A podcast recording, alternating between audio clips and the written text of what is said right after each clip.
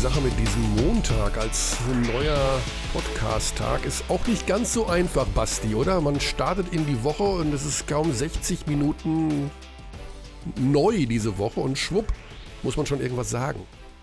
Kaum 60 Minuten neu klingt, als würden wir um 1 Uhr nachts aufnehmen. Also ja. ganz so ist es nicht. Ähm, ich mag den Montag mehr, um ehrlich ah, zu sein. Okay. Ich bin Montag-Guy. Ich, ich mag Montage ähm, für Podcasts, ah. weil für was anderes sind sie nicht zu gebrauchen. Ja, da ist auch irgendwie wieder recht. Also, ja, vor allen Dingen, äh, dann hat man es hinter sich, ne? Ja, und das ist eigentlich mein Nummer eins ähm, Anspruch an diesem Podcast mit dir, Michael Körner, ähm, es hinter mich zu bringen. Ja, lieben Dank, Basti, für diese warmen Worte zum Einstieg. Guten Tag in die Runde und ich beginne mit einer E-Mail, die ich keinem vorenthalten möchte. Wir machen es diesmal kurz und schmerzlos am Anfang. Ähm, bezüglich des äh, Fensterputzgeräts, das ich vorgeschlagen habe. Dann habe ich es nämlich auch hinter mir, weißt du? Mhm, verstehe. Und zwar hat äh, eine Abtinesse geschrieben, Ilona, liebe Grüße. Und ähm, sie hat 44 Fenster zu Hause. Ja, also What? 44 lebt Fenster. Die im, lebt die im Schloss Versailles? Wahnsinn, ist das, die, ist das hast du mit Marie Antoinette geschrieben? Hat sie ihre E-Mail beendet mit Esskuchen statt Brot? ja, sowas in der Art. Also jedenfalls, sie wohnt in einem großen Haus, hat 44 Fenster und Ilona ist sowas wie LeBron James im Fensterputzen, habe ich das Gefühl. Also von der Art. Sie, sie, weiß, wovon sie spricht. Und ich würde ja, gerne diese Info weitergeben, weil bevor wieder so wie beim Airfryer oder bei anderen Geräten sich Hunderttausende dieses Gerät kaufen, äh, darauf hinweisen, dass aus ihrer Sicht es reicht, ein gutes Mikrofasertuch und nur Wasser zu nehmen, ohne irgendwelche Reiniger, ohne irgendwelche Zusätze. Sie hat mir auch dazu geschrieben, wie sie das darstellt mit den Silikonen da drin und Sonne und hast du nicht gesehen. Also den Tipp gebe ich direkt zu Beginn hier weiter, weil ich habe Angst, ich könnte ihn hinten raus verpassen und dann würde ich äh, viele Hass Nachrichten bekommen, von wegen, ich habe jetzt diesen Fenstersauger gekauft und ich habe Striemen. Also nehmt einfach Mikrofaser und nur Wasser. Ilona weiß, wovon sie spricht. Sie hat 44 Fenster zu putzen. Ist die auch wie äh, der LeBron James, der Fensterputzer, weil sie jede, äh, alle paar Jahre in ein neues, besseres Haus zieht und sich dann ganz viele genauso gute Fensterputzer mitnimmt? Ist schon so, ne? Also ich habe ja ich fand ja den LeBron James Move damals ganz cool, nach Cleveland wieder zurückzugehen und so nach dem Motto, ich habe hier noch was zu erledigen. Ja? Mhm. Und diese super Team-Geschichte, die mag ich eigentlich tatsächlich nicht so. Also sie ist natürlich irgendwo geil, weil du siehst viele gute Spieler auf einem Haufen, aber andererseits mag ich auch dieses Legacy-Denken, so Nowitzki nur bei einem Team oder äh, Kobe oder Steph irgendwie sowas. Curry. Das ist einfach geiler natürlich. Ah, ähm, wer ist der äh, Spieler mit dem zweitlängsten äh, Tenure aktuell in der NBA? Also wer ist am zweitlängsten bei seinem Team? Am zweitlängsten? Ja.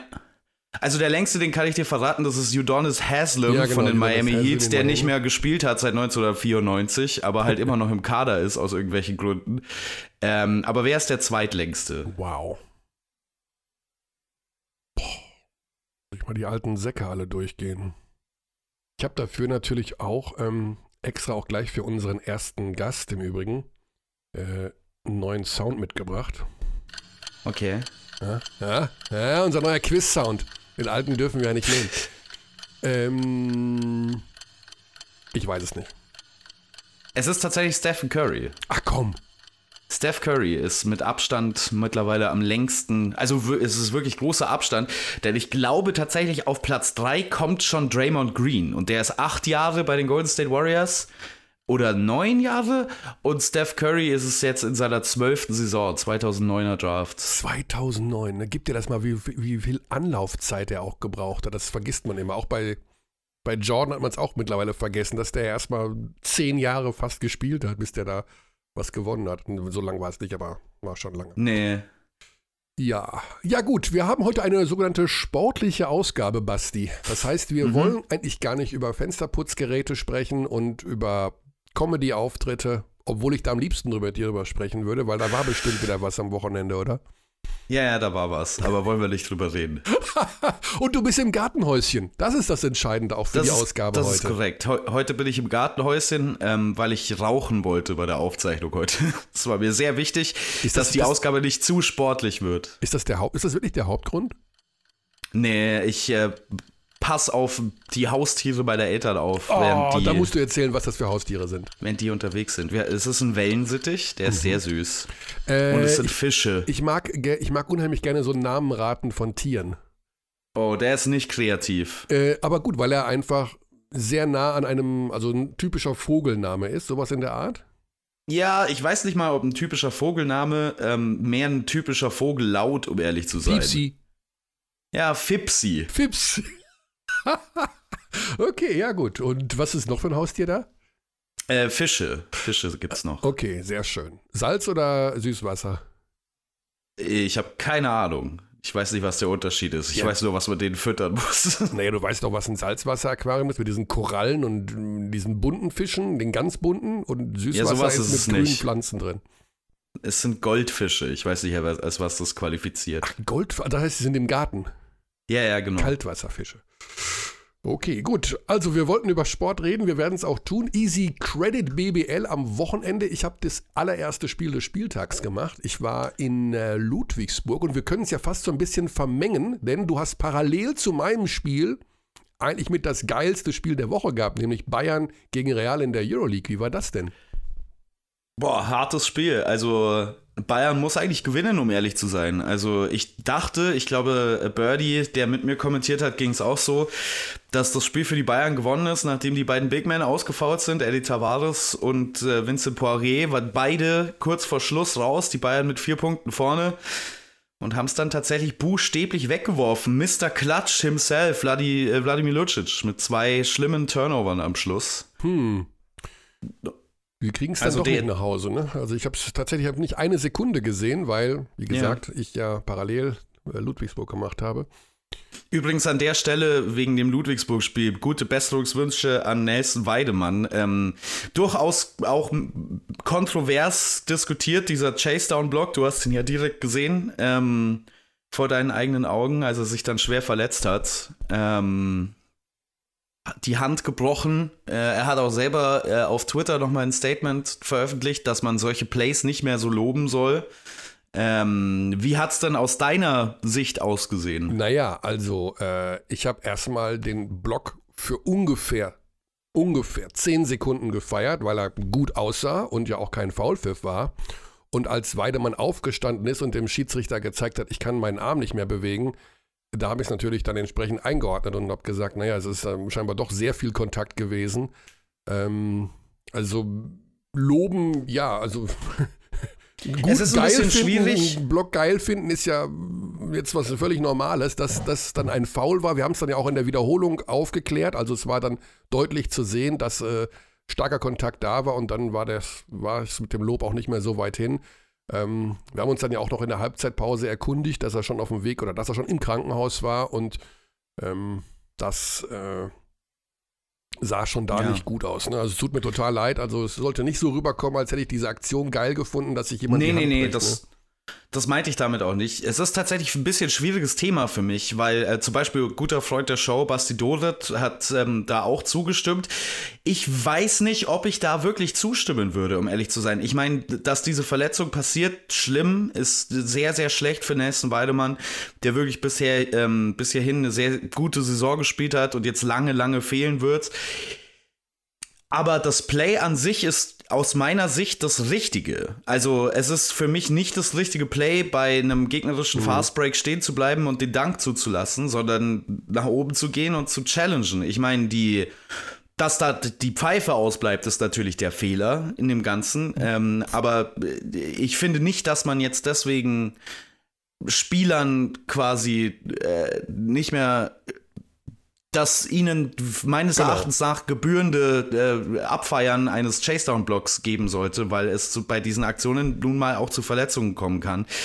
Es ist äh, aber, aber tatsächlich ein bisschen schwierig für mich, weil ich nicht genau weiß, wie das aus Sicht der Spieler aussieht. Wenn sich Basti Doret für sowas ausspricht, dann bin ich normalerweise immer gleich so, okay, also der weiß, wovon er redet. Ähm, Also den Vielleicht Versuch, wir den das Ball wegzublocken, halte ich für überdenken. absolut legitim, dass man sich dabei verletzen, man kann sich bei jeder Aktion im Basketball übrigens verletzen. Also dann, also weiß ich nicht, da, da muss man ja irgendwo auch mal die Kirche im Dorf lassen.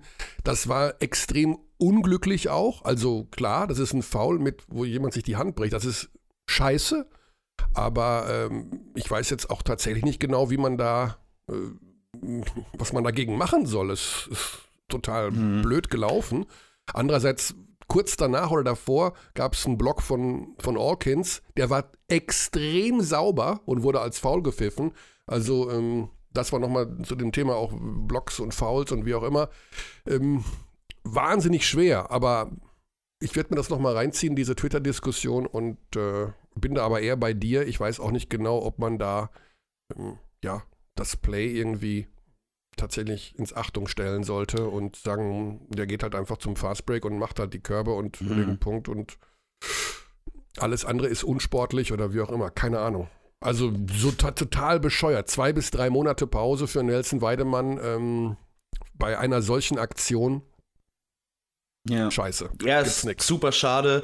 Und ich habe mich halt in die Situation des Kommentators versetzt, natürlich, weil ich aus meiner Box auch nicht rauskomme und mir überlegt, wie hätte ich bei dem Play reagiert. Und ich hätte genauso reagiert wie du. Ich hätte auch geschrien und mega Block und man denkt in der Situation nicht so, nicht an die Gesundheit des Spielers, bis tatsächlich was passiert. Und vielleicht Man- ist das ein Problem. Ich weiß es nicht genau. Ja, man, also man sieht es ja auch tatsächlich nicht, ob ein Kontakt da ist. Im Übrigen mal ganz kurz, Schiedsrichter sehen auch oft nicht, ob ein Kontakt da ist oder nicht, sondern sie glauben, dass da ein Kontakt gewesen sein muss.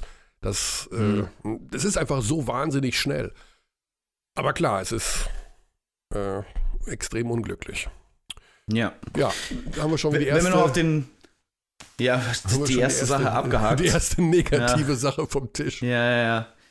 Rest des Spieltags auch sehr interessant, wie ich fand. Die BG Göttingen, die bisher eigentlich on fire war in dieser Saison mit sage und schreibe 46 Punkten gegen die Hamburg Towers. Habe ich überhaupt Towers nicht verstanden haben- gestern. Ja. Ja, Towers haben früh in der Saison große Probleme gehabt mit ihrer Defense, aber das war mal wieder eine Pedro Calles äh. Also so, wie man das eigentlich von Pedro Calles Teams kennt und erwartet fast. Ja, ich habe äh, mich entschieden für, ich liefen ja drei Spiele um 15 Uhr und ich mag dieses Hin- und Her-Seppen eigentlich nicht. Ne? Also, ah, dann gehe ich mal zu Frankfurt, ah, dann gehe ich mal zu Berlin, dann gehe ich mal zu Hamburg und ich musste mich um 14.58 Uhr entscheiden, was mache ich denn jetzt? Und ich bin bei Alba gegen MBC hängen geblieben, weil ich dachte, da geht vielleicht für den MBC ein bisschen mehr, Alba, Euroleague, bla bla blub. Aber nee, da ging auch gar nichts. Also, das Ja, Alba hat das sehr souverän erledigt nach dem Sieg unter der Woche gegen Žalgiris Kaunas, äh, das Oldenburg der Euroleague, wie sie schon genannt werden. Ähm, ja.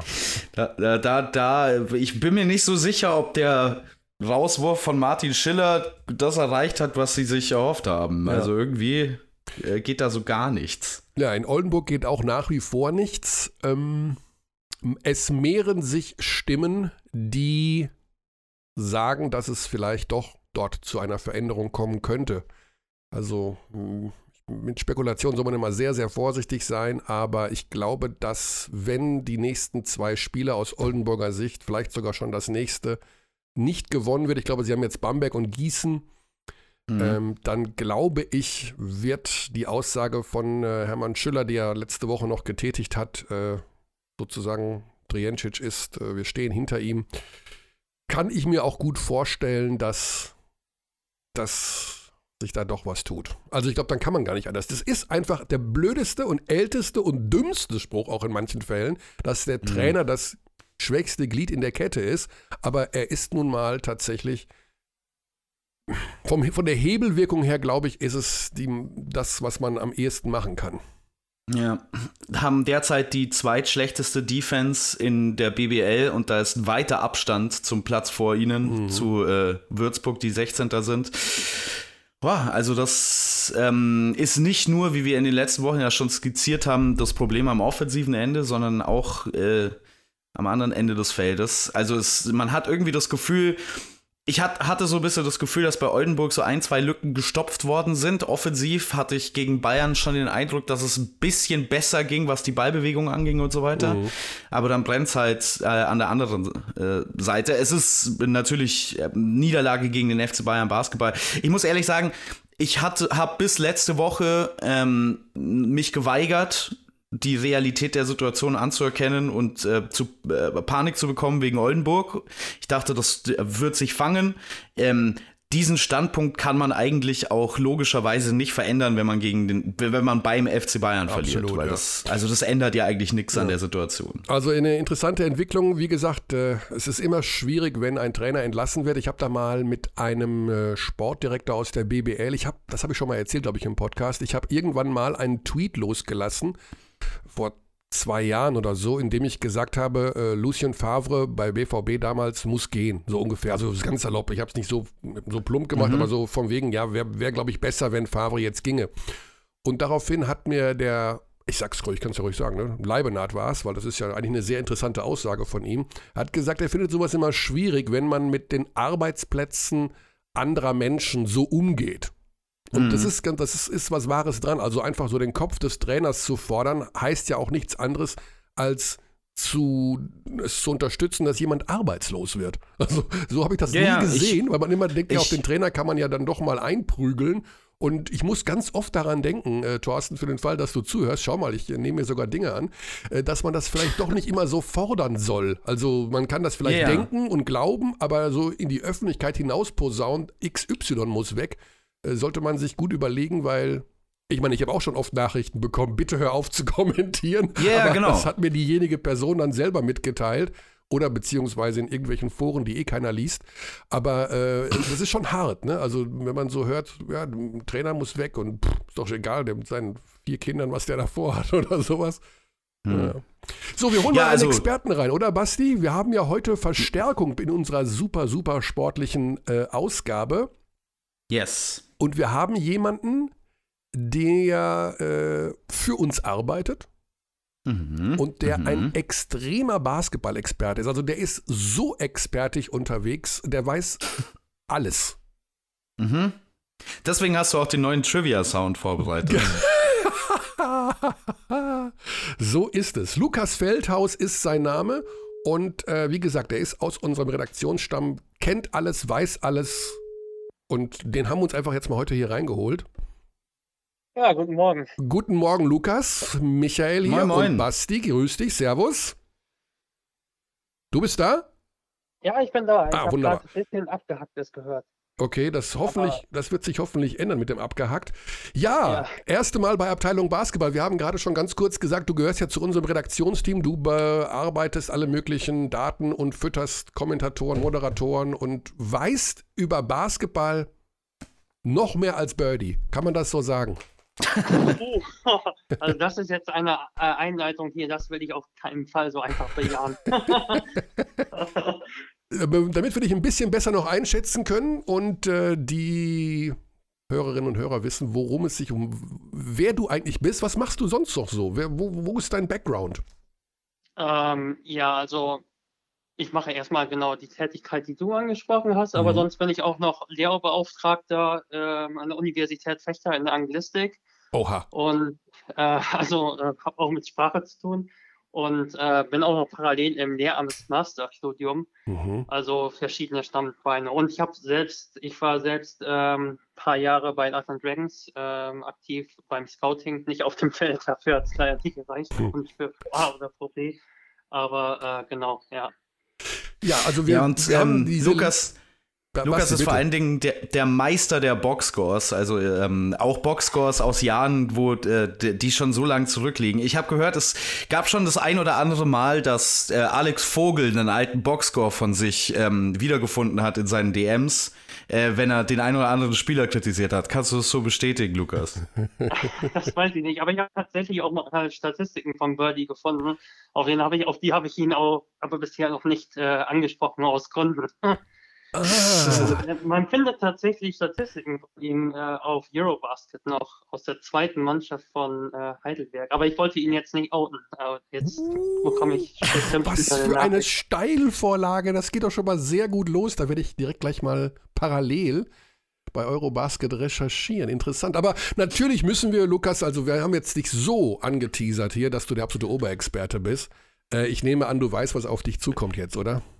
Ja, also ich kann nur verlieren eigentlich, oder? Ja, ich weiß es nicht. Also äh, ich habe hier so einen netten kleinen, mal hier, unser neuer Quiz-Sound. Also du hast natürlich zum Einstieg musst du ein kleines Quiz über dich ergehen lassen, damit wir das wirklich mal ähm, feststellen können, wie gut du bist im Bereich Basketball. Wir fangen mal einfach oh an. Es tut mir so leid, Lukas. Jetzt, jetzt steigt aber wirklich der Druck. Also, wenn das war nicht mit mir abgesprochen. Hätte, also eine ganz einfache Geschichte. Äh, welcher Spieler hat in, in, der Geschichte der BBL wohlgemerkt äh, die meisten Punkte in einem Spiel erzielt? Das ist relativ einfach die meisten Punkte in einem Spiel. Mhm. Äh, Mike Jekyll, das ist, hat die Punkte insgesamt. Ja, Aber genau. Es geht um die Performance in einem Spiel. Also ich helfe dir so ein bisschen mit auf, äh, ich, äh, also der, der Crew Chief, der Schiedsrichter hieß Geiger. Das ist die erste Hilfe. Mhm. es, waren, es waren 300 Zuschauer in der Halle. Es, es war knapp vor Corona. 300 Zuschauer meine ich jetzt. Nein. Äh, nee, es war tatsächlich ähm, 1989. Es war 1989. Also sehr viel mehr Hilfen kann ich dir nicht geben. Okay, ja, war, tatsächlich war das wirklich weit von meiner Zeit. ja gut, darum geht es. Also Lukas, du bist ein junger Mensch. Viele Dinge waren weit vor deiner Zeit. Es geht um die Basketball-Expertise. Ne? Also ich helfe dir gerne. Es war Keith Gray vom TSV 1860 Hagen. 65 Punkte damals für Hagen gegen Braunschweig beim 142 zu 84 Erfolg. 65 Punkte von Keith Gray. 142 ja. zu 84. Halbzeitstand 69, 23. Warst du auch vor Ort, König? Denn du bist ja Hagener Jungfrau. Genau, ja. Ich war tatsächlich bei diesem Spiel nicht muss ich zugeben. Aber äh, es war damals natürlich ein großes Gesprächsthema. Anschlussfrage: äh, Wer feierte zwei Tage vor diesem Spiel Geburtstag? Äh, Michael Körner. Sehr gut. Das ist die richtige oh. Antwort. Damit als du, gilt die Frage für mich als beantwortet. Zweite Frage, Lukas. Oh. Wer wurde 19, also ich, das ist die Einstiegsfrage, wer wurde 1974 deutscher Basketballmeister? Das ist relativ einfach. Heidelberg? 73, 77, Lukas. 74. Sie waren im Endspiel. Sie waren im Endspiel gegen. Keine Ahnung, Osnabrück wurde aus der ah, Zeit auch irgendwann mal Meister, aber wahrscheinlich oh. Göttingen. Nee, Göttingen war 80er Jahre. Aber gut, es war der SSV Hagen. Und die Frage, die sich anschließt, äh, die Hagener Mannschaft wurde, ist in Heidelberg das Rückspiel auch gewonnen, Hinspiel beide gewonnen, äh, wurde dann mit einem Autokorso empfangen in Hagen. Der Autokorso wurde durch die Stadt geführt. Durch welche große Straße in Hagen ging der Autokorso mit dem Meisterteam? Die Michael-Keuner-Straße war auch nicht erfunden zu der Zeit. Oh. ähm, Nein, also da muss ich auch leider passen. Ja, Jetzt auffühle okay. ich mich hier so als richtiger Anti-Experte. Also ich sag mal so, äh, ich gebe naja, ich geb dir einen halben Punkt, weil es war die Körnerstraße, aber sie ist nicht nach mir okay. benannt. Wirklich? ja, das ist kein Witz. Okay, gut. Ähm, ich sag mal, hast dich tapfer geschlagen, Lukas. Wir kommen zur Aktualität. Wir haben gerade über die Easy Credit BBL gesprochen. Gib uns doch mal einen Abriss aus deiner Sicht Hamburg auf Platz 1, dann kommen jetzt schon die Bayern, Bonn, Bamberg, Göttingen. Das sieht alles so ein bisschen wild noch aus. Können, an was können wir uns denn orientieren in diesem Jahr? Was ist denn so Fakt? Ja, das ist eine sehr gute Frage, die ich mich auch noch ein wenig stelle. Also die Liga ist relativ ausgeglichen. Wir haben immer noch, immer noch so einen Zeitpunkt irgendwie, wo jedes Team jeden schlagen kann. Bei Hamburg macht es jetzt wirklich den Eindruck, weil sie fünf Spiele in Serie gewonnen haben, dass sie gefestigter sind, haben aber auch einige dieser Spiele, also nicht das gestern, aber knapp verloren. Äh, ich denke, dass Bayern und äh, Alba Berlin auf einem recht guten Weg sind, gerade Alba Berlin in den letzten Wochen mit Oscar da Silva. Bei diesen Teams muss man aber auch immer sagen, man weiß nicht, wie viel die liegen lassen während einer Saison und wegen der Doppelbelastung. Und ja, ich denke, wir haben wirklich ein ganz klar, also mit Abstand das schwächste Team, leider, muss ich sagen. Also ist Frankfurt, die wirklich Probleme haben, konkurrenzfähig zu sein. Jetzt die letzten zwei Spiele äh, stärker mit der Verpflichtung von Cherry. Aber bisher würde ich wirklich noch so sagen, dass wir eine unglaublich ausgeglichene Liga haben, wo wir noch nicht wirklich sagen können, wer da jetzt top ist. Zum Beispiel, gutes Beispiel ist jetzt Göttingen, die äh, gestern, glaube ich, als Tabellenführer ins Spiel gingen gegen gegen mhm. Hamburg und verlieren einfach mal mit 36 Punkten oder so. Und äh, das sagt, glaube ich, bisher viel über die Saison aus. Mhm. Auch ganz interessant, dass Göttingen als Tabellenführer bis zum gestrigen Tag ähm, nach diesem Spiel jetzt ein negatives Net-Rating hat, also weniger Punkte pro 100 Ballbesitzer erzielt als äh, die gegnerischen Teams. Dabei sind sie aber immer noch auf Platz 5. Ähm, das zeigt, glaube ich, schon sehr gut, wie eng das alles beisammen ist. Ähm, ich äh, war ja in den ersten paar Saisonwochen sehr interessiert an Ratio Farm Ulm und dem Teamkonstrukt. Wie siehst du die Mannschaft aktuell? Also erstmal finde ich auch sehr interessant, übrigens, wenn du jetzt von den Advanced Stats ansprichst, ähm, äh, das Offensivrating ist in der Liga deutlich gesunken zur Vorsaison. Also letztes Jahr war der Mittelwert so bei 114 und jetzt liegt er bei 109. Äh, mhm. Also man hat noch nicht wirklich das Team, was wirklich offensiv brilliert. Also Karlsheim ist schon ziemlich gut und äh, MBC, die dafür defensiv absurd schlecht sind, ähm, wie gewohnt kann man sagen.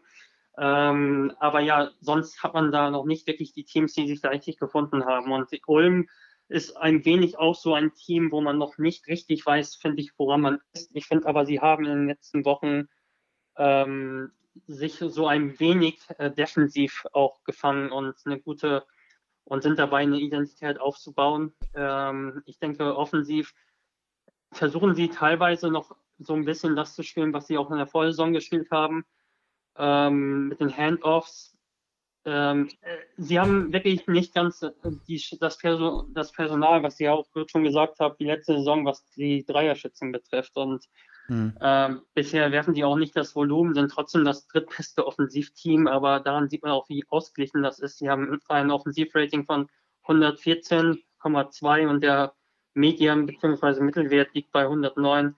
Und äh, ich, ich finde, dass sie auch so, so ein bisschen nach der Suche auf der Suche nach ihrer Identität sind und die haben wirklich eine sehr dünne Mannschaft, sage ich mal so. Also der Ausfall mhm. von Christian Phillips sorgt auch dafür, dass da Spieler jetzt wie Carmiello äh, überproportional Minuten geben müssen. Also da bin ich auch mal gespannt, ob da vielleicht nochmal eine Nachverpflichtung kommt. Also ich finde auch, dass sie immer noch ein bisschen nach ihrer Identität suchen. Ja. War das ein Fehler von Ullmann, dass sie Justin Simon weggegeben haben? Denn sie hätten ihn, glaube ich, sehr gerne behalten nach der Rückkehr von Karim Jallo. Ist aber auf der Jallo, Jallo Phillips Position war jetzt so ihr Gedanke, okay, wir brauchen Justin Simon nicht mehr. Äh, und haben natürlich auch ein bisschen sich committed, Jallo und Phillips entsprechende Spielanteile zu geben. Jetzt ist äh, mhm. Simon bei den Ludwigsburgern und gilt allgemein als bester Verteidiger der Liga. Ähm, hat man sich da so ein bisschen ins eigene Fleisch geschnitten? Also ich denke, es ist wirklich das, was äh, du auch gesagt hast. Also gerade auch Fedor Djugic auf der 2 und ähm, Karim Jallo auf der 3 und äh, Herken auch auf 5-4. Äh, diese Spieler sollten wirklich, die wurden wahrscheinlich verpflichtet mit dem Versprechen, dass sie wirklich viel Einsatzzeit bekommen. Und äh, ich denke, da wollten sie nicht nochmal einen Spieler integrieren, der nochmal 30 Minuten oder so oder 25 mhm. Minuten fordert.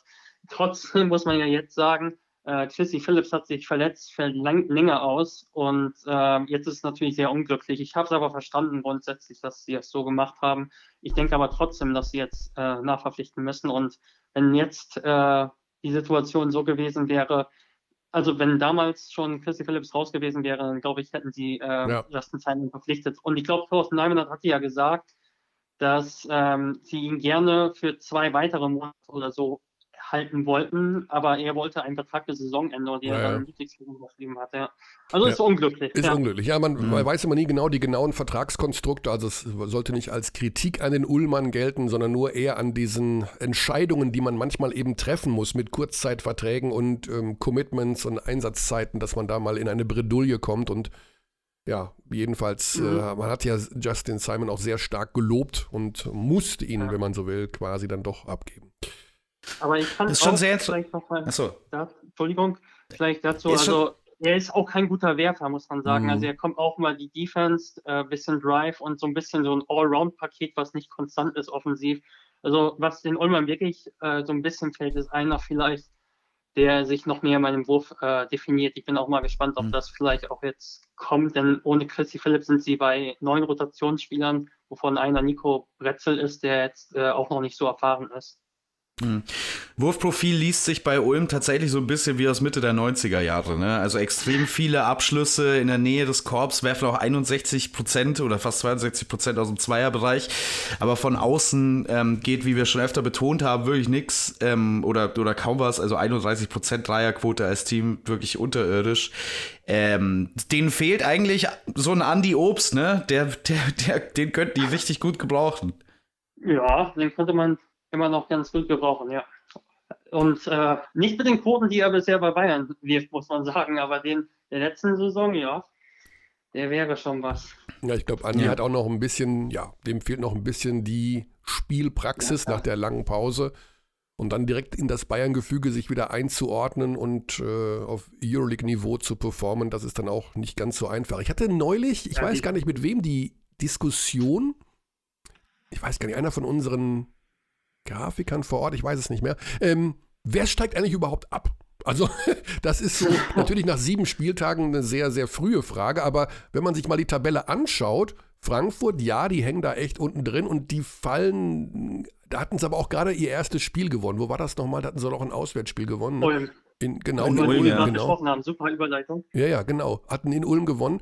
Und da dachte man, okay, vielleicht kommen sie doch da unten raus. Aber die Frage ist nicht ganz unberechtigt. Irgendwie alle, die da unten drin stehen, vielleicht mit dem kleinen Asterix Richtung Frankfurt, ähm, denkt man ja, die, eigentlich steigen die nicht ab. Oder Oldenburg, Gießen, Braunschweig, Bayreuth, Würzburg. Alle hatten schon ihre Highlights. Alle denkt man, haben einen Kader, der nicht unbedingt so aussieht, als müsste man absteigen. Oder hast du noch irgendwo eine Tendenz, wo du sagst, ja, wenn es eng wird, mh, hm, vielleicht dann doch die eine oder andere Mannschaft, die mehr Probleme bekommen wird als die andere. Ja, ich bin auch gespannt. Also vor der Saison äh, hatte ich Frankfurt und Heidelberg auf den Abstiegsplätzen und Heidelberg ist jetzt äh, siebter, hat schon vier Siege, natürlich aber auch nur zwei Siege vor Platz 16, daher mhm. kann da immer auch was passieren, aber sie wirken deutlich gefestigter von ihrer Identität her als andere Teams. Äh, Frankfurt sehe ich wirklich ähm, erschreckend schwach, muss ich sagen. Durch Sherry sind sie immerhin letzten zwei Spiele konkurrenzfähig jetzt gewesen. Ähm, ich finde aber, da, dass da offensiv wirklich alles fehlt. Und ähm, die haben ein Offensivrating von 94, 93,5 und so normale Werte liegen so über 100 und äh, sie mhm. sind wirklich weit davon weg. Und ähm, für Frankfurt wäre es ja auch wirklich, muss man sagen, ich, ich, ich kann das nicht einschätzen. Äh, in der FRZ meinte Gunnar Böpke, dass ein Abstieg kein Beinbruch wäre. Aber ähm, die haben ja auch das Heimprojekt und wenn man sich anschaut, wie wenig Zuschauer da derzeit überhaupt kommen nach Frankfurt, kann ich mir wirklich vorstellen, dass das wirklich katastrophal wäre für den Club, wenn man da absteigt. Also kann auch sein, dass sie die letzten zwei äh, Nachverpflichtungsspots, glaube ich, auch noch, die sie noch haben, auch noch gut nutzen könnten. Ähm, ich denke, dass man wirklich, ich denke, der MBC muss aufpassen. Ähm, die sind defensiv wirklich schwach. Sie haben eine ganz kleine Rotation. Sie können offensiv wirklich dominieren, sind das zweitbeste Offensivteam nach den, den Advanced Stats, aber defensiv muss da wirklich was passieren und es dürfen sich nicht viele verletzen. Und ich glaube, alle Teams, die da derzeit ab Platz, Platz 10 darf ich nicht sagen, das ist einfach Berlin, ab Platz 12 sind, haben äh, Möglichkeiten abzusteigen. Und ich glaube auch Heidelberg ähm, sehe ich da noch nicht ganz raus. Mhm. Die könnten sich aber in den nächsten Wochen rausretten, weil sie noch ein, zwei relativ machbare Spiele haben. Mhm. Das ist ja ganz interessant eigentlich, weil Heidelberg definiert sich ja voll über ihre Defensive ähm, und du hast gerade über den MBC gesprochen. Die defin äh, definieren sich mal überhaupt nicht über ihre Defensive, auch ja. wenn es irgendwie jedes Jahr so das gleiche Lied ist, das da gesungen wird. Ne? Also dieses Jahr, wir versprechen, es wird unsere Defensive gut sein. Ich habe echt mal versucht, so eine rote Linie zu finden. Woran liegt das denn? Denn der, das Personal verändert sich schon immer wieder stark und das Commitment scheint da zu sein, die Defense besser zu machen von Jahr zu Jahr und es funktioniert nicht. Siehst du da irgendwas, was beim MBC, kann man in der Halle einfach nicht verteidigen? Ist da rutschig? Ich weiß nicht, was los ist. Ja, ich, ich weiß es auch nicht. Also letztes Jahr war tatsächlich so ein Jahr, da waren sie offensiv wie defensiv ungefähr gleich schwach, waren aber in beiden Enden schwach und davor das Jahr war es wirklich unglaublich. Also da waren sie über die ganze Saison mit das beste Offensivteam und äh, das mit Abstand. Sogar, äh, ich habe gesehen bei Real GM, historisch sogar das schlechteste Defensivrating der BWL-Geschichte. Und eigentlich ist es ja wirklich so, äh, wenn du defensiv schlecht bist, dann bist du eigentlich auch nicht offensiv wirklich stark, weil du nicht wirklich äh, viele Fast Breaks läufst. Und wenn du offensiv äh, extrem stark bist, dann bist du eigentlich auch defensiv nicht wirklich so äh, schwach, weil du ja äh, nicht so wenige Fehlwürfe hast und der Gegner eigentlich gar nicht mal so viele Chancen hat, dann Fast Breaks zu laufen aus Turnovern des Gegners oder aus Fehlwürfen. Und die sind einfach so ein krasses Beispiel dafür, dass sie offensiv brutal gut sind und defensiv brutal schwach. Aber ich kann es mir wirklich nicht erklären, denn äh, du sagst es ja auch, sie haben jedes Jahr anderes Personal, ähm, außer Martin Geisler halt eben äh, jedes ja. Jahr da als Geschäftsführer. Vielleicht sollten Sie den da fragen. Ähm, ich weiß nicht, ob der auch noch äh, in der sportlichen Abteilung da ähm, groß tätig ist im Scouting. Ich erinnere mich an ein Interview, was er mal vor Jahren gab, dass er schon auch schaut äh, äh, auf, auf, andere Ligen. Vielleicht sollte ihr die mal fragen, ob der vielleicht äh, explizit nur nach Offensivkünstlern sucht, aber ich kann es mir ehrlich gesagt nicht erklären. Naja, Martin Geister hat sich ja sehr früh zu Wort gemeldet in der Saison schon und äh, ein, zwei, drei Spieler auch ja, angezählt und generell gesagt, ich glaube, frei zitiert jetzt, man darf da nicht nur auf Statistiken schauen und sowas. Also ähm, ein Goran Huskic zum Beispiel hat oder sieht das Ganze ja auch eher so als Aufbaustation, um dann doch wieder nach Spanien zurückzugehen. Ähm, der wurde ja ganz früh angezählt, was sein Defensivverhalten angeht.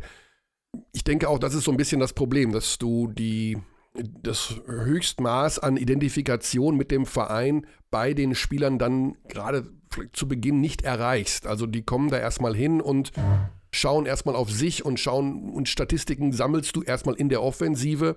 Dementsprechend hat sich da, denke ich mal, auch der Fokus drauf gerichtet. Es war ja zwischendurch ein bisschen besser, aber äh, es ist sehr stark von Rebic und Huskic abhängig. Dann hast du noch den Gabac, der halt alles draufballert, was in seinen Händen ist. Also der ist ja extrem auch korborientiert.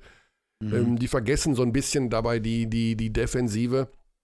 Ähm, das macht es dann auf Dauer wahrscheinlich schwieriger. Also da muss man wirklich auch sehen, was sich da in den nächsten Wochen tut. Ich kann mir vorstellen, so ein Huskic hat auch Ausstiegsklauseln, ohne den jetzt da wegreden äh, zu wollen. Aber man muss ja der Wahrheit ins Auge schauen, äh, wenn das da nicht funktioniert, aus welchen Gründen auch immer, dann ja, für einen Abstiegskampf brauchst du auch entsprechend defensiv hungrige Spieler, äh, dann kommt es in der zweiten Hälfte der Saison ganz eindeutig daran, dass du die Spiele eben auch mal, wie sagt man immer, dreckig gewinnst oder jedenfalls mit, mit Defensive gewinnst und äh, so schnell sie vorne abschließen. Also gestern wurde es ein bisschen thematisiert bei Alba gegen MBC äh, von, von Alex Frisch, äh, der sagte, das Hauptproblem beim MBC ist dann in der Defensive die, die Hilfe, die erste Hilfe, die zweite Hilfe. Das funktioniert alles irgendwie nicht so wirklich und äh, das ist natürlich dann irgendwann eine Sache auch der Einstellung. Was ich auch wirklich erschreckend finde beim MBC ist, ähm, dass die Rollenspieler auch komplett fehlen. Sie haben eigentlich auch gar keine Spieler, die von der Bank kommen und da Defense bringen. Man sieht auch die Einsatzzeiten bei den deutschen Spielern. Äh, Cheroux spielt 15 Minuten im Schnitt und damit am meisten. Äh, die haben eigentlich nur drei deutsche Spieler, die richtig rotieren, die 12 bis 15 Minuten spielen. Und dann Leon Frederici, der eigentlich für eine ganz andere Rolle kam, also viel größere Rolle, der noch der nur sechs Minuten spielt und eigentlich gar nichts auflegt bisher.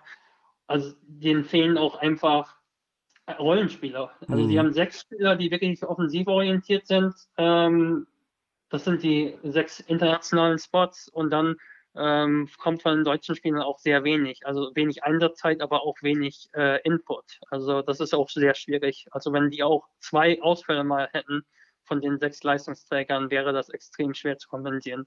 Was auch irgendwie seltsam ist, weil Frederici in der Preseason viel Einsatzzeit bekommen hat. Ne? Ja, genau. Kommen wir zu den individuellen Spielern, äh, Lukas. Ähm, also ist natürlich ein bisschen vermessen, nach dem siebten Spieltag nach einem MVP zu fragen. Aber von der Tendenz her so einen dominanten Spieler, wenn ich mir jetzt den Topscorer anschaue, das ist Kamar Baldwin aus Göttingen, kurz vor Chris mhm. Senkfelder.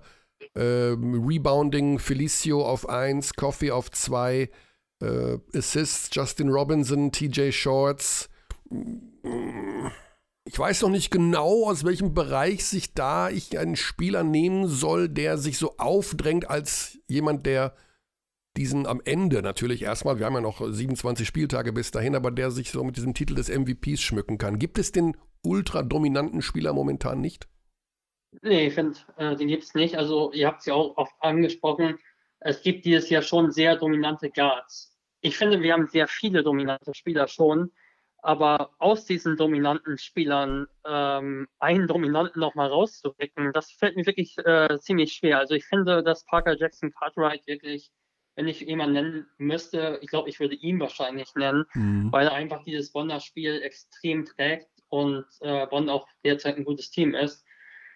Ich finde wirklich, dass äh, von ihm einfach auch alles abhängig ist. Die haben eigentlich nur zwei Kreativspieler mit äh, Jackson Cartwright eben, mit ihm und mit äh, Bolin äh, der aber schon etwas passiver ist in seinem ganzen Auftreten, mehr so solides Spiel äh, praktiziert und Jackson Cartwright hebt dieses Team auf ein anderes Level. Aber ich glaube, man kann da wirklich einige äh, nennen. Mhm. Ich finde auch Luke Sigma kann man auch dieses Jahr wieder nennen, der wirklich ein super Allround-Spiel bringt. Also den kann man irgendwie immer nennen.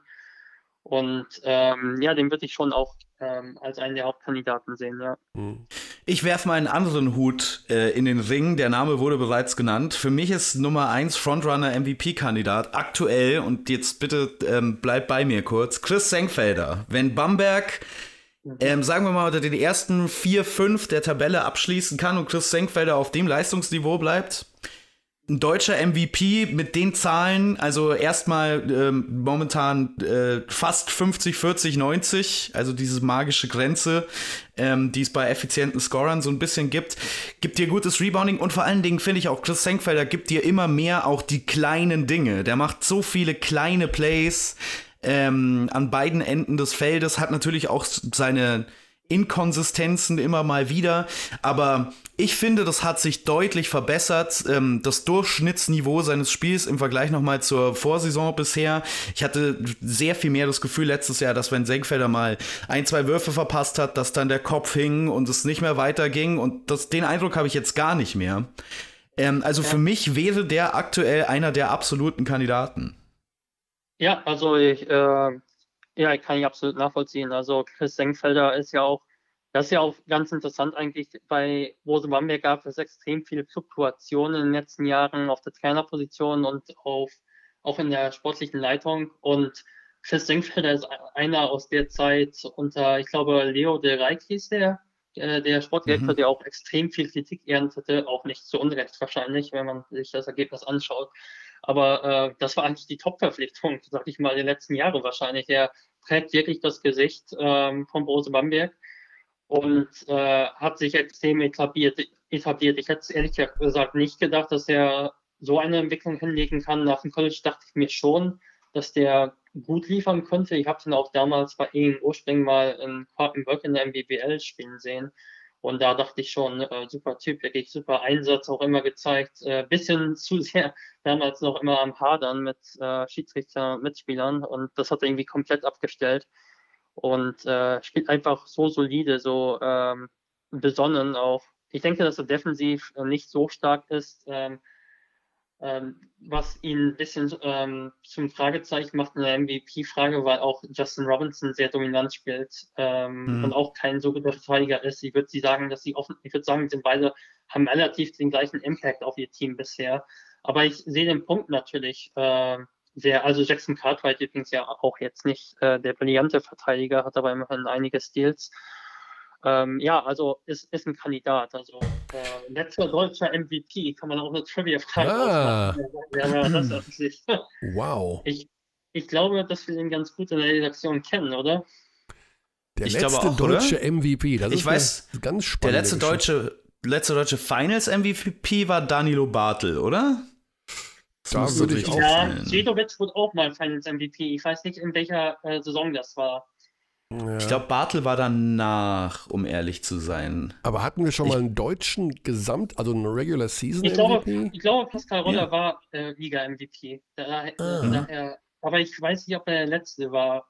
Früher hieß das auch noch so Spiele des Jahres eine Zeit lang. Ja, das stimmt. Nicht, das ja. War. ja. Schauen wir mal hier nach. Nee, Pascal Roller war der letzte. Ja. Ja, Pascal Roller, okay. Das ist ja mal ja, man, man denkt immer nur, der hat den Pascal Roller Award erfunden, aber der war auch mal wichtigster Spieler der Liga. Also. Er hat ihn auch nicht wirklich erfunden, war nicht Körny. Also, ja. konnte auch Basketball spielen. Ja, das konnte er. Ja, das Thema ist sowieso interessant mit den deutschen Spielern und auch Bamberg mit Senkfelder. Die Bamberger sind die Mannschaft mit den meisten deutschen Einsatzminuten und zwar ähm, deutlich. Das einzige Team, was über 50 Prozent der Einsatzzeiten auf deutsche Spieler verteilt mit äh, Heckmann, der eine sehr gute Saison spielt. Ogbe ist dabei, Lockhart. Äh, alles Leute, die viele Spielanteile bekommen und wichtige Rollen im jeweiligen Team haben. Vom Gefühl her, wir haben ja die letzten Jahre doch immer, sind wir doch sehr gut gelaufen, was die Entwicklung junger deutscher Spieler anging. Also da war immer Alba als Vorzeigemodell, aber insgesamt äh, war, hatte, war der Eindruck da, dass wir uns keine großen Sorgen um den deutschen Basketballnachwuchs machen müssen. Hat sich das so ein bisschen verändert in diesem Jahr? Also haben die jungen deutschen Spieler in dieser Saison vielleicht einen schwierigeren Stand, sich durchzusetzen? Es gab ja schon die ein oder andere Kritik auch an Einsatzzeiten wieder von deutschen Spielern, auch bei den großen Teams zum Beispiel. Äh, ich finde es schwer zu sagen. Äh, ich äh, müsste da selbst nochmal genau gucken. Äh, ich finde sowas schwer aus dem Kopf zu sagen, weil es einfach, ähm, ja, was einfach schwer zu sagen ist, genau. Aber ich, ähm, ich finde zum Beispiel, Luke van Sloten ist ein Spieler, wo man noch drauf schauen kann. Mhm. Der hat jetzt nicht den besten Start hingelegt. Da habe ich mehr von erwartet, aber äh, bevor er die Verletzung hatte. Also ich fand, ähm, er hat in der Preseason wirklich gut gespielt und hat sich dann leider verletzt und jetzt auch nicht ganz den Rhythmus gefunden. Ich glaube aber, dass der noch richtig äh, durchstarten kann und Braunschweig ein sehr interessantes äh, Team insgesamt ist. Man muss sagen, das sind jetzt keine jungen Spieler, Robin Mace und äh, David Krämer. Also ich glaube, Robin Mace ist 27 und äh, David Krämer 24. Äh, ich finde aber äh, schon auch ich finde das gut, dass äh, die jetzt äh, größere Rollen haben und Robin Mace das auch äh, sehr rechtfertigt gerade. Ja. Und ja. Ich gebe dir aber auch völlig recht. Also natürlich in Berlin, das Silver, der jetzt wirklich auch nochmal einen super Schritt macht, ist das ist ein junger Spieler. Äh, aber bei Mün in München zum Beispiel, na klar, ähm, Jason George, ich hätte mir da zum Beispiel gewünscht, dass der vielleicht in eine andere Situation kommt. Und ich habe schon so ein bisschen das Gefühl, wenn er auf dem Parkett ist, also er spielt auch nicht besonders gut. Äh, der hat auch nicht wirklich die ganz, ganz große Rolle. Und äh, Andrea Klinkeri hat da gestern auch der PK auch etwas gesagt. Also er erwartet einfach, wenn Jason George draufkommt, dass er das, was er machen soll, zum Beispiel in dem Moment ein Foul geben, erfüllt. Und er hat das Foul, ich weiß nicht, zu spät gegeben oder gar nicht gegeben. Aber die deutschen Spieler haben da einfach sehr kleine Rollen. Und ich mhm. finde zum Beispiel, ich denke, dass, also die äh, jungen Deutschen, ich denke, dass es wichtig ist, ähm, dass man nicht, sich nicht zu lange bindet an, in Vereinen, wo man sieht, dass es nicht vorangeht für Vereine. Und Karim Jallo war auch so ein Beispiel in München, der sich da nicht durchgesetzt hat und dann noch, ein, äh, noch eine Saison und noch eine Saison drangehängt hat, auch Lockhart in Oldenburg. Und, und, das tut oft nicht gut. Also wenn du siehst, du kannst dich nicht durchsetzen, finde ich es manchmal auch gut, dann äh, den nächsten, also äh, weiterzugehen. Ja. Oder auch unser äh, Moderator hat, der Lüders hat nach dem Bayern gegen Oldenburg-Spiel Andrea Trinkeri auch gefragt, warum zum Beispiel ein Yoshi Obiese dann hinten raus nicht mehr gespielt hat, als die Partie eigentlich längst entschieden war. Und das ist seine Antwort. I believe that in order for me to put a player on the court, he has to show me something in practice. And I believe that uh, we are making Yoshi play Robbie as a point guard. and he has a couple of good games, and we are building something. So whenever there will be a chance, and they will deserve it, this is the point, because all other players has to deserve the minutes, the role, the place for them. So I believe that there will be chances. Ja, man muss sich anbieten. Im, das ist ja auch die Geschichte. Das wissen wir. Wir wissen ja nie, wie ein Training abläuft bei den Teams. Also, ne, wer wie viel Einsatzzeiten bekommt. Wir haben mal, das ist ja schon auch zwei, drei Jahre her, hier mit Per Günther im Podcast drüber gesprochen, der uns klipp und klar auch gesagt hat, so ungefähr, was glaubt ihr, was da los ist, der Kampf um die Einsatzzeiten. Es gibt schon immer starke Konkurrenz im Team, und aber wir wissen natürlich nie, wer sich wie anbietet und wer sich irgendwas verdient im Training, weil wir einfach nicht dabei sind. Ja, sehr schwieriges Thema. Also bei Yoshi Obiese muss ich aber auch sagen, der hat sich auch in Würzburg nicht groß weiterentwickelt und ich weiß auch gar nicht, ob bei Würzburg das große Interesse da war, den zu halten. Äh, der hat wirklich stagniert in den letzten zwei Jahren und Dennis Wucherer, der wirkte wirklich sehr unzufrieden. Und ähm, ich glaube, dass bei Bayern so ein bisschen das Thema war, dass die ihn, ihm die Chance geben wollten, weil das Talent ja zweifellos da war da ist und äh, ihm die Chance wirklich geben möchten, hier ähm, unter Euroleague-Bedingungen in diesem Team vielleicht nochmal auch unter einem anderen äh, Trainingsstil nochmal ähm, ja, eine neue Chance zu suchen. ich, es ist sehr schwierig. Also wenn man sich anschaut, Andrea Trinchieri, ich, äh, jeder hat seinen Coaching-Stil, aber er ist auch einfach keiner, der äh, Fehler einfach so akzeptiert und weiter geht's. Also der würde jetzt nicht, äh, der, der rastet ja wirklich bei jedem Fehler von fast jedem Spieler auch aus an der mhm. Seite. Und der würde mhm. jetzt nicht, wenn da OBS oder auch ein Jason Jones drei Katastrophenfehler machen, dann ist es einfach nicht sein Coaching-Stil, ähm, den dann draufzulassen und zu sagen, weiter geht's. Und ähm, das ist natürlich äh, schon eigener Stil. Es gibt Daniel Theiss beispielsweise, der extrem viel zu hören bekam von Andrea Tinkieri, der das aber super annahm und genau in seiner Rolle sich extrem äh, gut entwickelte. Also Andrea Tinkieri sagte auch auf der PK gestern, du musst ein Star in deiner Rolle sein und nicht andere Dinge machen. Und äh, Daniel Theiss ist zum Beispiel ein Positivbeispiel, der das angenommen hat und Andrea Trinchieri und sich äh, ja, nahezu perfekt entwickelt hat. Und hm. ja, ich glaube, es ist nicht einfach, ähm, der entsprechende Typ zu sein für Andrea Trinchieri, aber wenn du wahrscheinlich wirklich ähm, das machst, was er, äh, was er sagt und akzeptierst, dass du die ganze Zeit etwas zu hören bekommst, dann kannst du dich wahrscheinlich auch ideal weiterentwickeln, aber du hast nicht viele Chancen. Klar. Andrea Trinchieri hat, hat, ja vor kurzer Zeit auch die 6 plus 6 Regel kritisiert. Ähm, und äh, bitte verzeiht mir, auch ich zitiere hier mehr aus dem Kopf als ähm, von einem echten Zitat. Aber im Prinzip sowas gesagt wie, wir haben nicht genug deutsche, äh, starke deutsche Spieler in der Liga. Was würdest du dem Argument entgegenbringen? Ja, ich, ich finde das nicht richtig. Ich habe das, hab das auch schon mal auf Twitter geschrieben. Äh, das war, ich fand, ich fand das schlecht, die Aussage, denn äh, die BWL hat keine striktere Regulierung von einheimischen Spielern als andere Ligen. Und äh, in Israel beispielsweise muss man in einen Fonds einzahlen, um mit fünf internationalen Spielern überhaupt spielen zu dürfen. Äh, Finde ich nicht richtig, aber äh, es gibt da deutlich strengere Regulierungen. In der Türkei wurde von sechs auf äh, fünf internationalen Spielern, glaube ich, äh, vor zwei, drei Jahren, ich weiß nicht, ob es hier so noch so ist, aber es wurde auf jeden Fall mal gemacht, ähm, runtergeschraubt. Und äh, ich finde, ich finde, ähm, wenn man sich die Debatten anschaut vor ein paar Jahren, äh, war ja immer die Diskussion auch damals schon, als die Quote langsam hochgeschraubt wurde, wird die Liga ihr Level halten? Und natürlich gibt es andere Faktoren, zum Beispiel die Cars sind deutlich gestiegen, aber ähm, das Level der Liga ist deutlich gestiegen, trotz oder wegen der Quote. Ja. Und wir haben einige NBA-Spieler und ich glaube, es ist einfach wichtig, einheimische Spieler zu haben. Ich finde, man könnte schon wirklich auf eine Homegrown-Quote auch gehen, denn ähm, das finde ich eher ein bisschen zeitgemäßer, als wirklich nach Nationalitäten zu unterscheiden. Aber das wäre dann kein großer Unterschied. Ich finde, es ist wichtig, dass man Durchlässigkeit hat im, äh, im äh, vom Nachwuchsprogramm in dem Profibereich. Und damals, es gab da eine Zeit in den 2000ern, da wurde, äh, da gab es so eine Quote, die eigentlich gar nicht nach Deutsch oder einheimisch oder homegrown unterschieden hat, so, äh, sondern nur nach Nicht-EU-Land und ähm, nach äh, EU-Land und, und Cotonou-Staat. Und da gab es kaum Einsatzzeiten deutscher Spieler. Also du hast Nachwuchs, äh, Nachwuchsarbeit damals umsonst verrichtet. Also so, es gab einfach keine Perspektive, in den Kader zu kommen.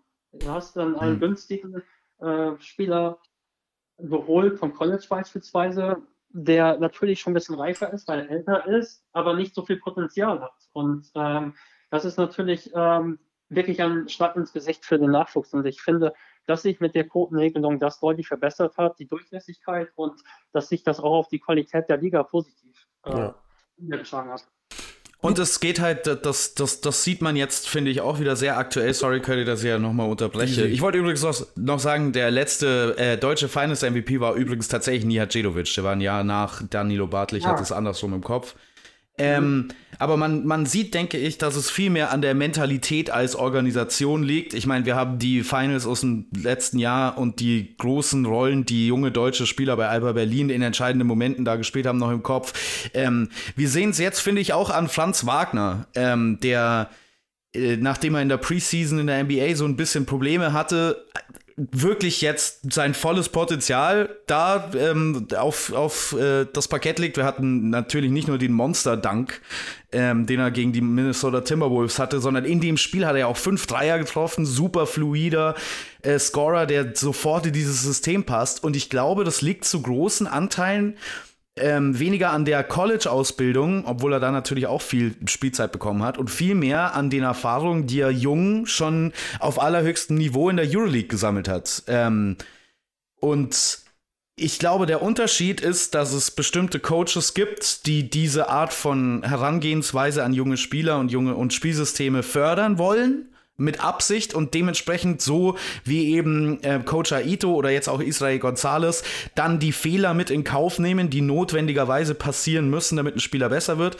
Und es gibt den anderen Ansatz zu sagen, ich will einfach innerhalb meines gecoachten Spiels 0,0 Fehler haben und jeder, der einen macht, sitzt dann sofort wieder auf der Bank. Ich will nicht bewerten, was richtig ist, ähm, ja. für den Ansatz ein Spiel zu gewinnen, aber ich weiß auf, äh, oder ich bin mir ziemlich sicher, dass eine Methode besser ist, um junge Spieler weiterzubringen und eine schlechter.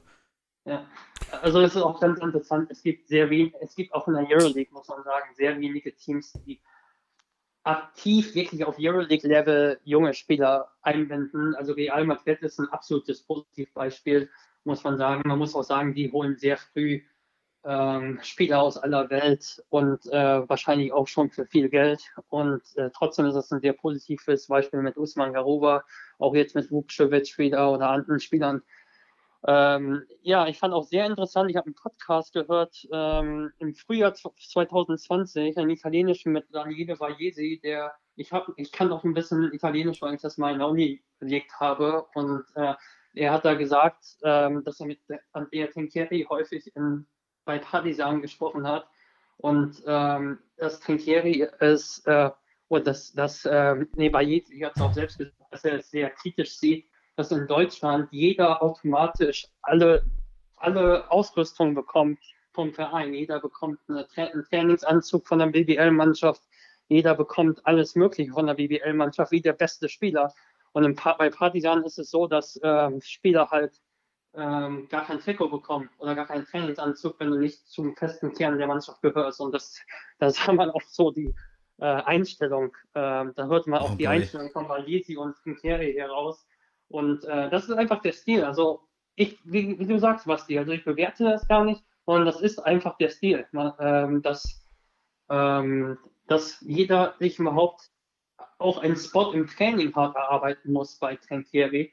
Und ähm, ja, im Endeffekt, ich finde es schon ein bisschen schade, ähm, weil ich denke, dass ähm, Carignano auch ein Beispiel war in München äh, vor der Trinkieri-Zeit, was ja auch, glaube ich, Mark Pesic mal in der Big äh, kritisiert hat, äh, sich selbst kritisiert hat, dass der es nicht reingeschafft hat. Also ähm, das Potenzial ist ja da. Und ich glaube auch von Jason George, wir sehen das nicht im Training, das stimmt.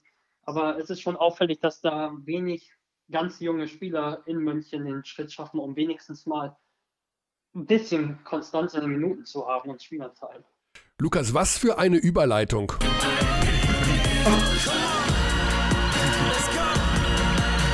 Ja, die Überleitung ist nicht für heute gekommen.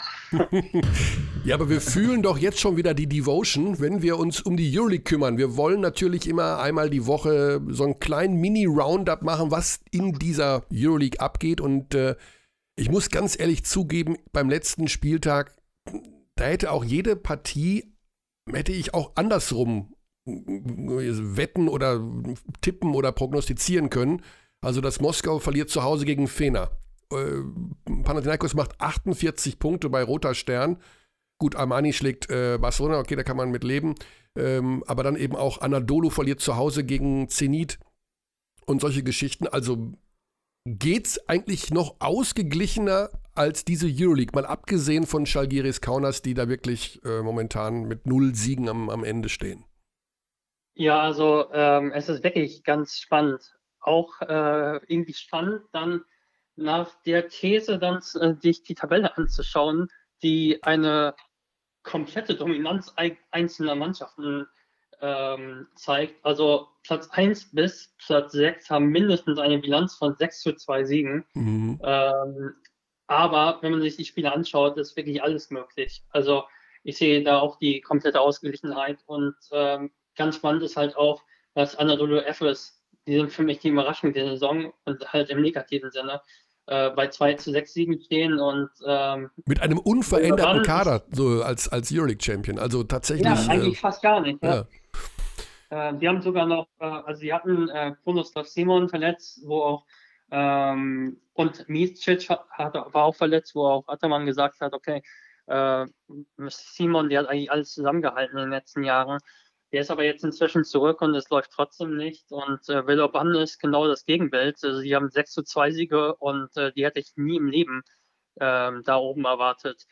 Äh, es ist ganz spannend, also es ist sehr ausgeglichen von einzelnen Spielen her, alles kann passieren, aber die Teams, die jetzt da unten stehen, weil eben die Teams da oben schon einige Siege haben, die stehen auch unter Druck und auch, auch die Bayern stehen jetzt schon ein bisschen unter Druck, auch wenn ich denke, dass die Entwicklung ganz gut ist.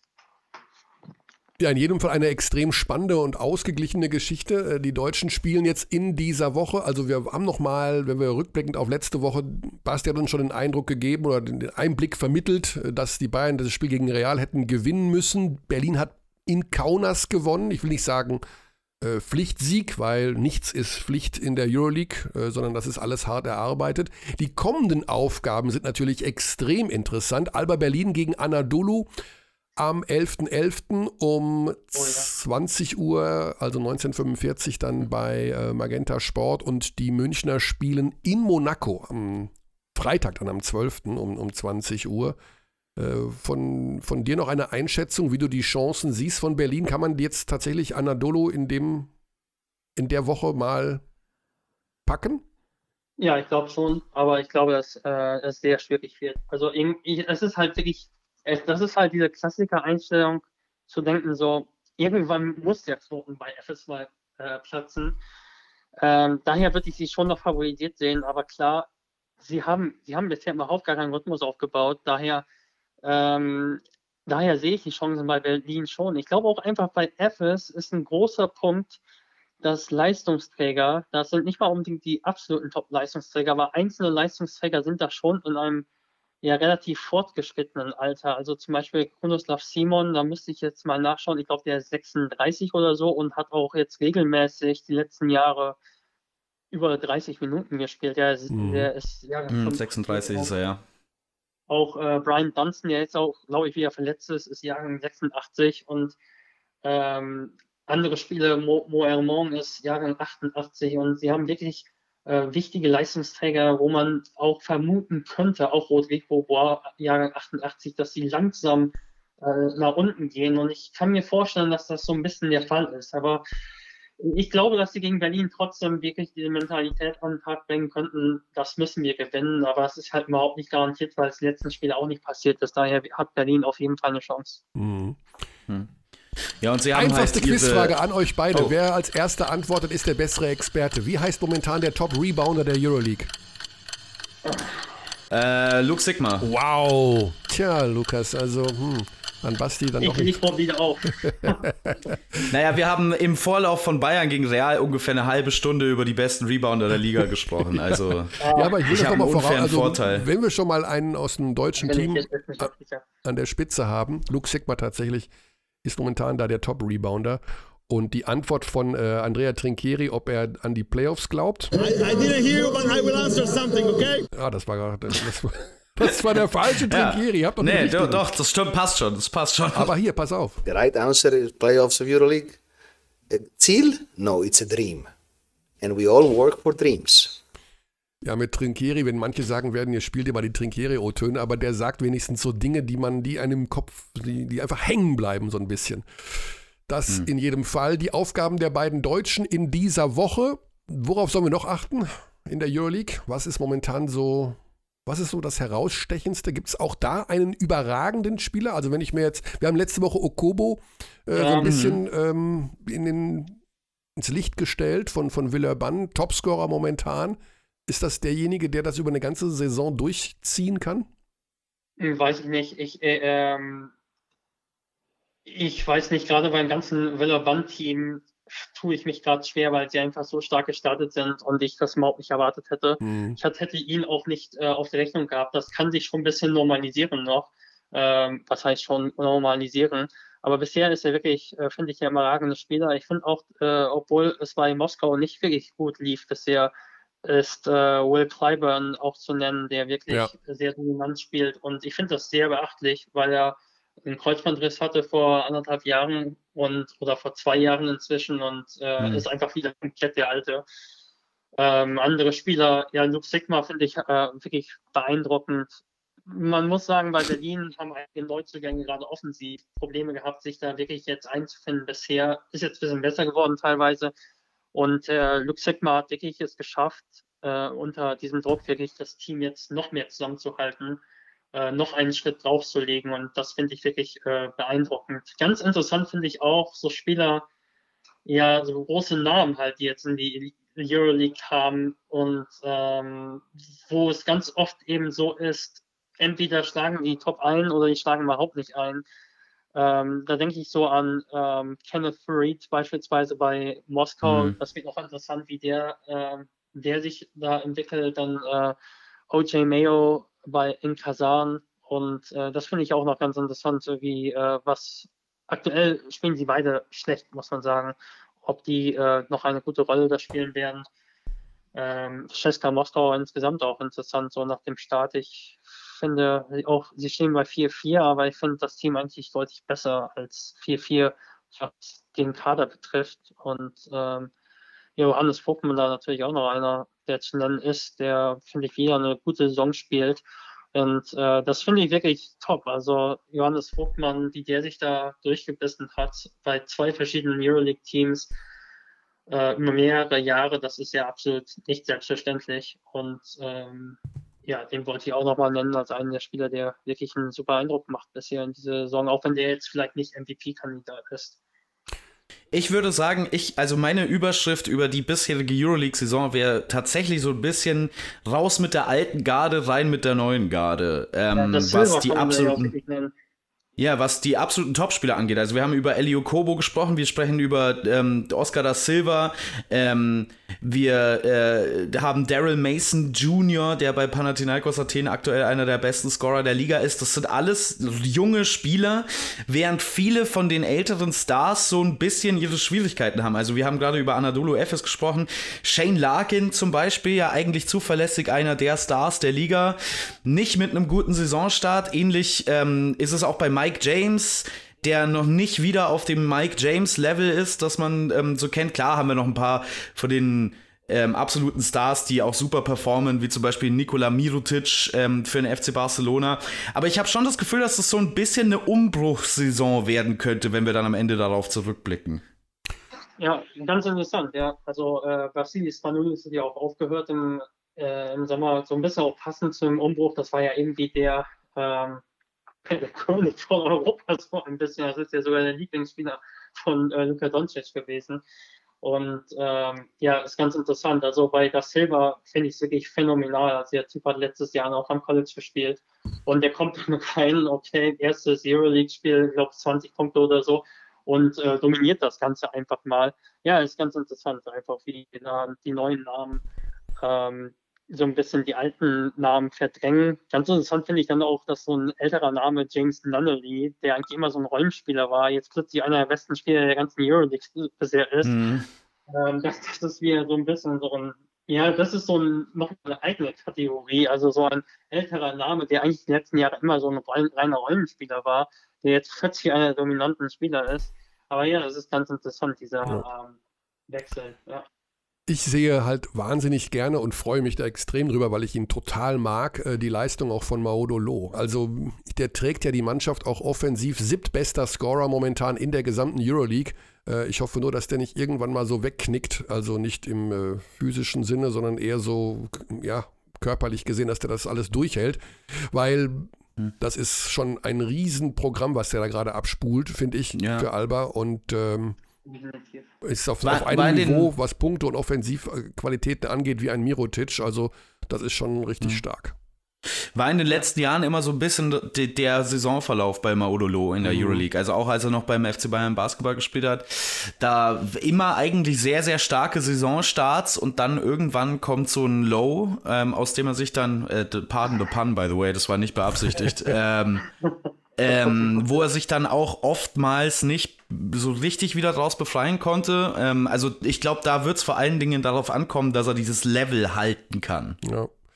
Wir werden ihn mal auf die Gästeliste setzen für die nächsten Wochen, denn äh, einmal im Jahr ist immer mal Odo Loh-Zeit hier bei Abteilung Basketball. Beim vorletzten Mal dann Nudeln gekocht äh, dabei, also ähm, ist auch immer recht unterhaltsam. Ja, ich glaube, Lukas,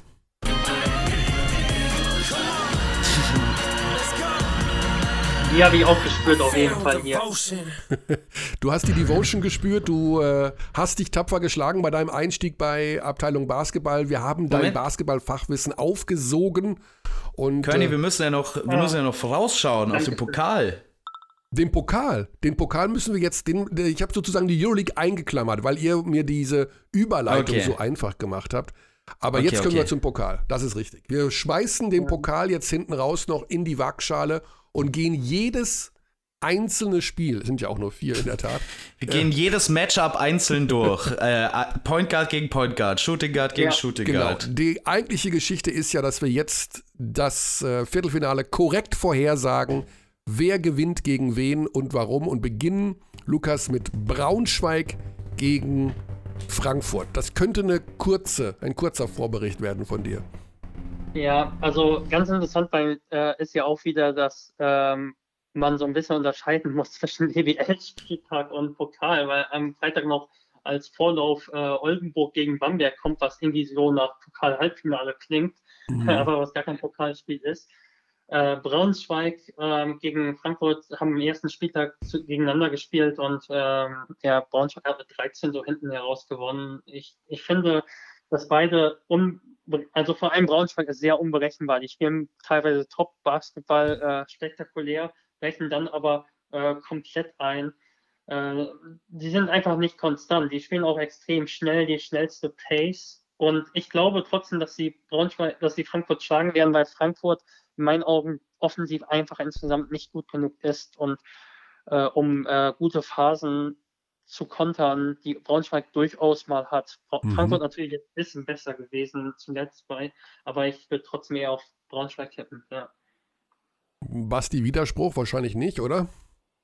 Kein Widerspruch von mir. Ähm, es ist tatsächlich ganz interessant. Ähm, wir haben da uns da schon privat drüber unterhalten, äh, Lukas und ich. Äh, aber auf der Most Fun to Watch Liste sind die Löwen Braunschweig, glaube ich, ganz oben aktuell in der Liga. Oh ja. Aber es fehlt noch am d- daran, die Spiele dann auch zu beenden. Also zum Beispiel, ich habe das Spiel in Kreisheim kommentiert.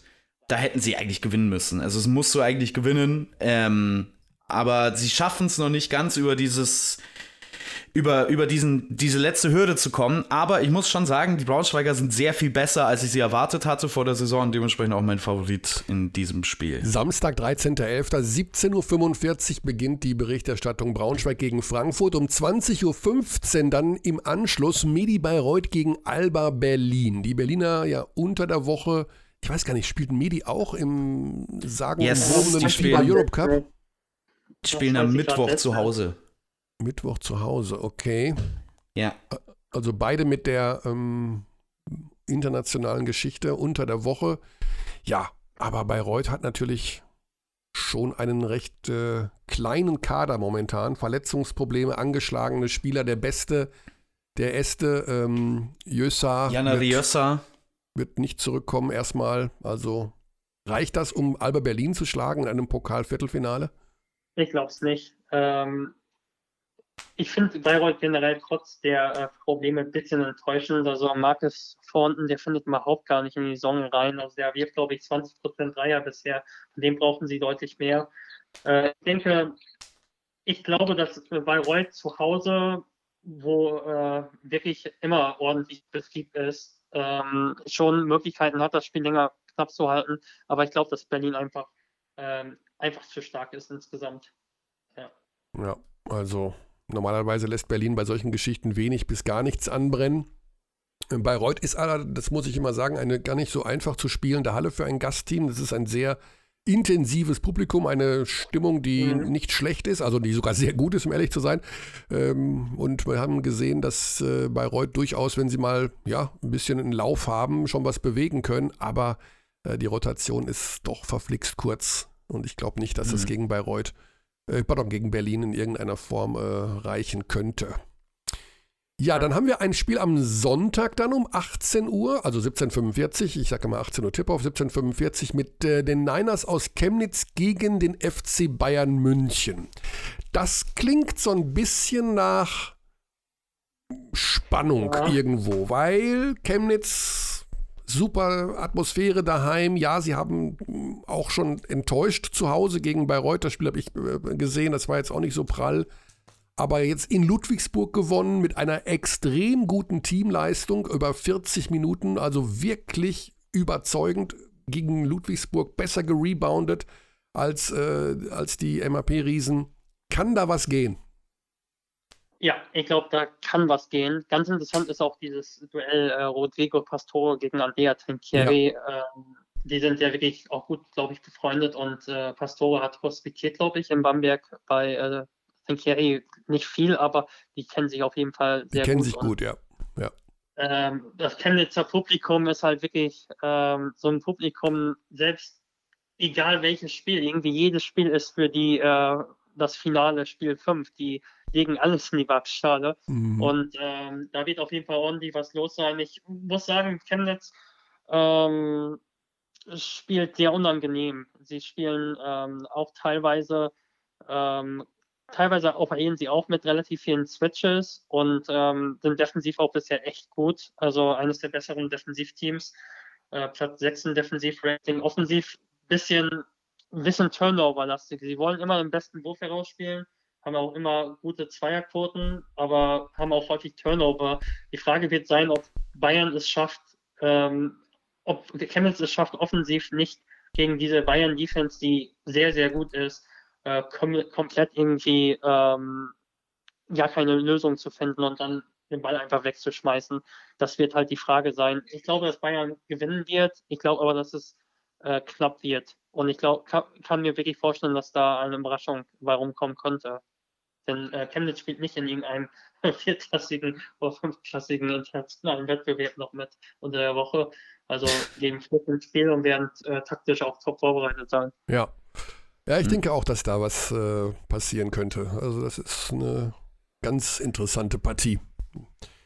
Dann haben wir noch zum Abschluss, dann um 20.15 Uhr, Kreilsheim gegen Würzburg.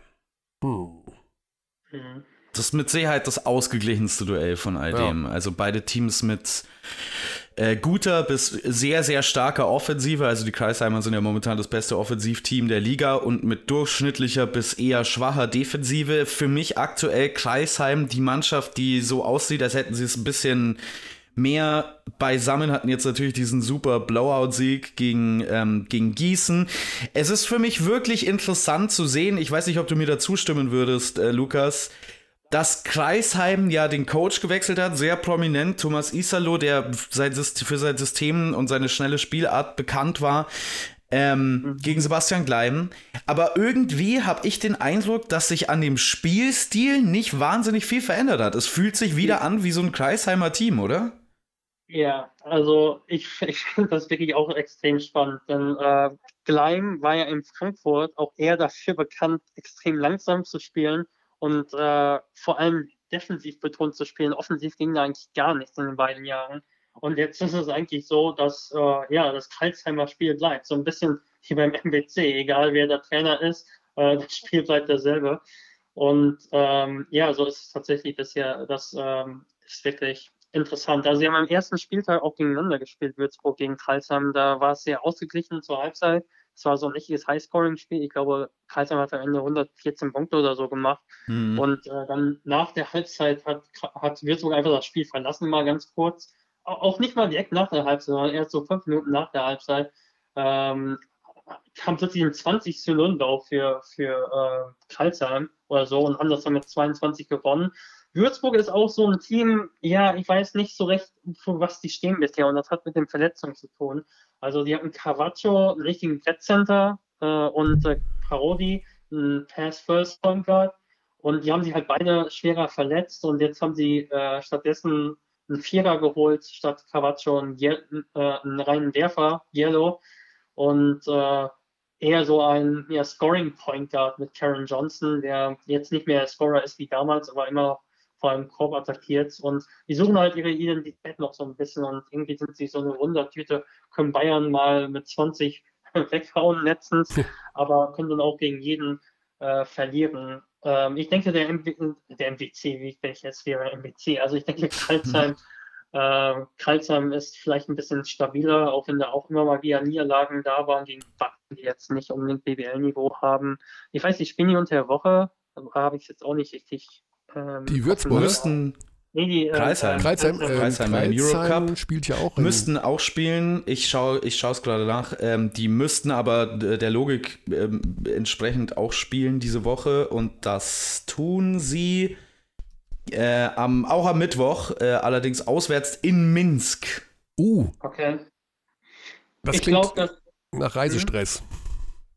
Ja, ich, ich glaube, dass Kreisheim gewinnen wird. Und zwar auch ein Faktor ist so ein bisschen ja, ist, das mit Heim und Auswärts ist teilweise auch immer ein bisschen Aberglaube, aber es ist schon Fakt, dass ein Heimvorteil mit Fans was ausmacht. Sieht man auch bisher, Würzburg hat alle ihre Spiele bisher zu Hause gewonnen, also 3-0 zu Hause und auswärts 0 zu 4.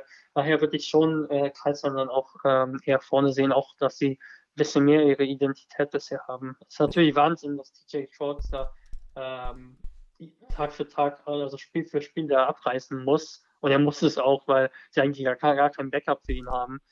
Äh, mhm. Aber ich glaube trotzdem, dass der Heimvorteil und das bisschen gefestigtere System äh, den Ausschlag für Kreisheim geben werden. Diese kleinen Point Guards in Kreisheim, ich weiß nicht, was die da machen, ob die da irgendeine Art von Allen Iverson-Trank haben oder die ganzen Kabinengänge zugehangen sind mit äh, Fotos von dem. Ich weiß nicht, was da los ist, aber das ist wirklich seit Jahren, ne? Frank Turner, ja. Dwayne Russell, Trey Bell Haynes und jetzt TJ Shorts. Ja, Wahnsinn.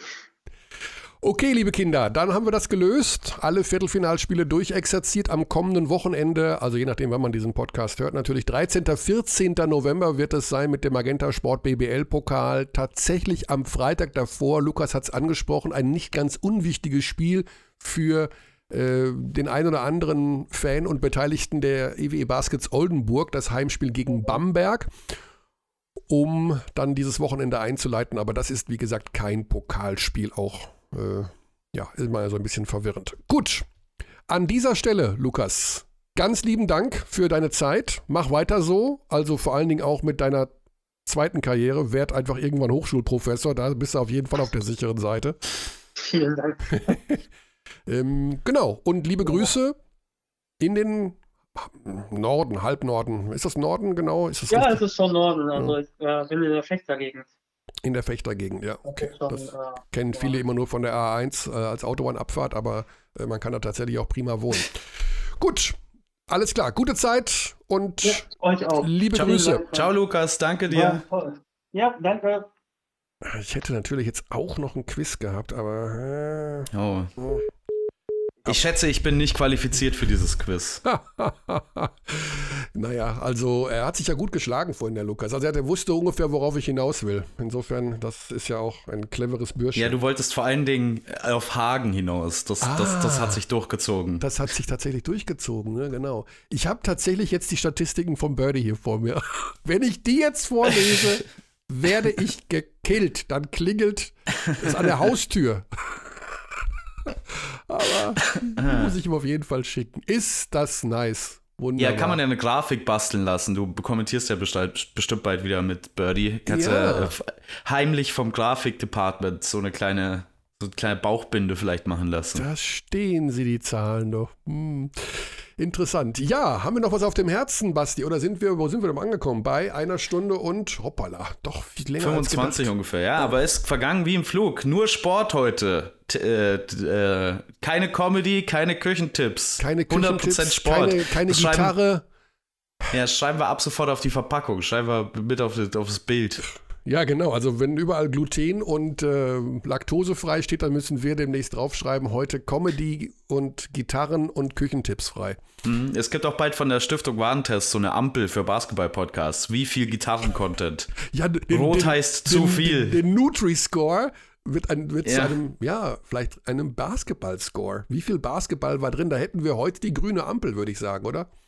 Ja, das müssen wir so beibehalten. Also tatsächlich gibt es nur noch Hawaii hinten raus und das Ende An diesem Montag der Abteilung Basketball. Ganz viel Sport. Der einzige Hinweis war das Mikrofasertuch zum Fensterputzen von Ilona. Also mehr können wir euch auch nicht geben, liebe Freunde des Basketballs. Basti, wo hören wir dich in dieser Woche? Was ist dein, dein Auftritt?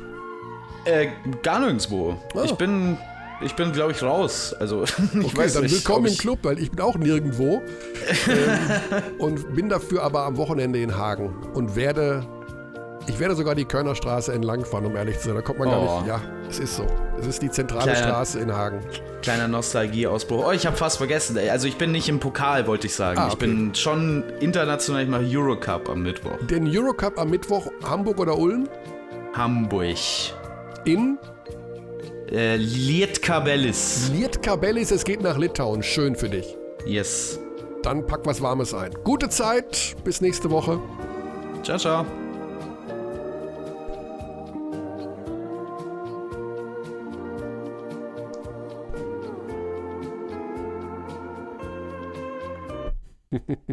we treat people here with complete respect. This is Germany.